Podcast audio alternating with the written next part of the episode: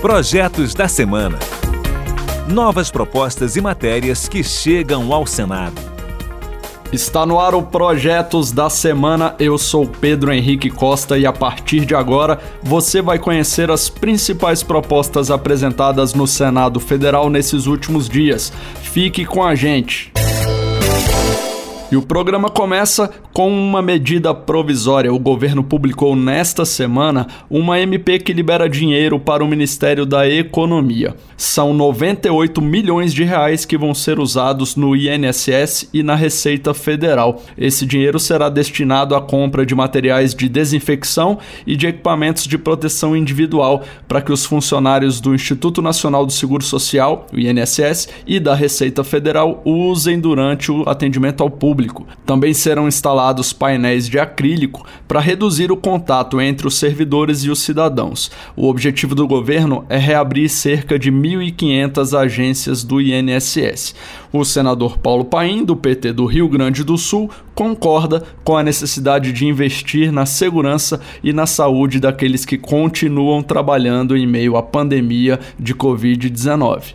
Infelizmente, a nossa estrutura é muito precária. Temos que agir colocando mais dinheiro lá na ponta. Minha solidariedade ao nosso querido povo que está sofrendo muito. Esse cenário de terror o Brasil não pode ser conivente com essa situação. As medidas provisórias estão sendo votadas diretamente nos plenários da Câmara e do Senado, sem passar pela comissão prevista na Constituição Federal. Isso por conta de entendimento entre as mesas do Congresso Nacional depois do início do isolamento social provocado pelo surto do coronavírus. Esse projeto agora interessa as pequenas e médias empresas. O objetivo é que, até o fim do atual estado de calamidade pública por conta do coronavírus, o BNDES não deixe de conceder crédito para as empresas que tenham restrição em cadastros, como SPC e Serasa. Pelo projeto, o banco fica dispensado de observar, nas suas contratações e renegociações de operações de crédito para micro, pequenas e médias empresas, anotações registradas em quaisquer bancos de dados, públicos ou privados, que impliquem restrição ao crédito por parte da empresa solicitante.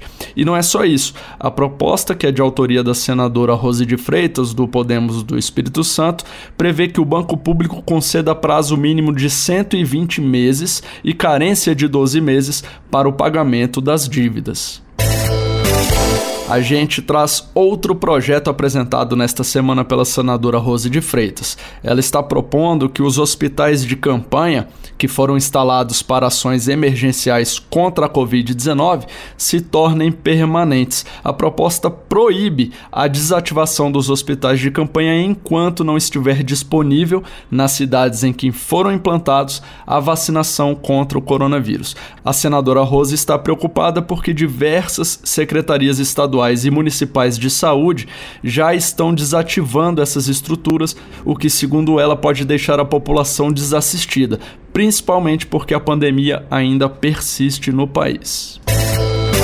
E a gente segue falando de saúde. Um projeto apresentado pelo senador José Serra, do PSDB de São Paulo, inclui o exame que detecta a atrofia muscular espinhal nos testes realizados no período neonatal. A AME é uma doença genética rara que se dá com a morte de neurônios motores. O único exame capaz de confirmar a AME é o teste genético molecular. Na avaliação do senador Serra, quanto antes se descobrir a possibilidade do desenvolvimento dessa doença, melhor para o tratamento. O SUS já distribui remédios para pacientes de AME e o senador defende que o teste genético seja feito logo após o nascimento, como o teste do pezinho e o teste de audição, por exemplo.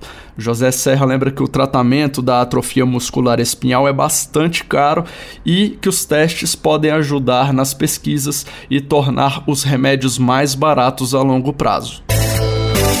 Vamos falar de educação? O governo editou um decreto recentemente que cria a Política Nacional de Educação Especial. A medida flexibiliza a oferta da educação por parte dos sistemas de ensino para os estudantes com deficiência. Na prática, deixa a critério dos pais a definição sobre se preferem matricular seus filhos em escolas ou classes comuns inclusivas, especiais ou específicas para surdos, por exemplo. Mas essa atitude atitude do governo foi alvo de críticas no Senado. Alguns senadores apresentaram um projeto para sustar a decisão do presidente Jair Bolsonaro.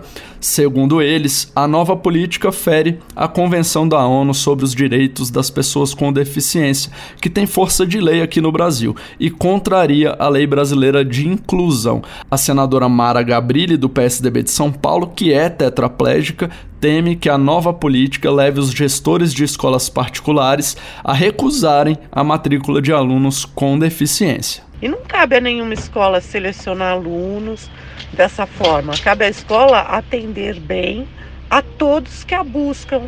Quando uma escola é boa para uma pessoa com deficiência, ela se torna melhor ainda para todos os alunos. É por esse, é por esse ideal que a gente luta. O Anuário Brasileiro da Educação Básica 2020 mostra que o número de matrículas na educação básica de alunos com deficiência, transtornos do espectro autista e altas habilidades ou superdotação em classes comuns e classes especiais passou de 639 mil em 2009 para 1 milhão e 200 mil em 2019.